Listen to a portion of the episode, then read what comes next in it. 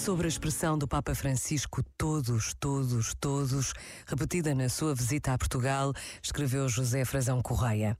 Na cerimónia de acolhimento no Parque Eduardo VII, Francisco retomou o refrão: Amigos, disse, quero ser claro convosco, que sois alérgicos à falsidade e às palavras vazias.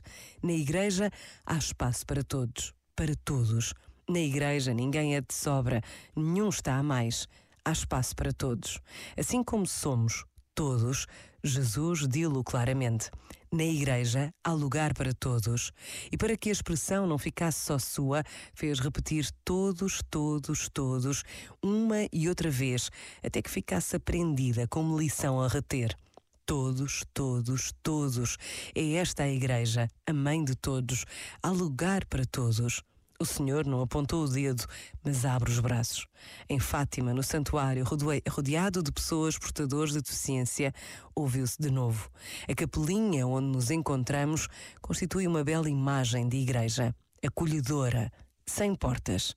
A igreja não tem portas para que todos possam entrar.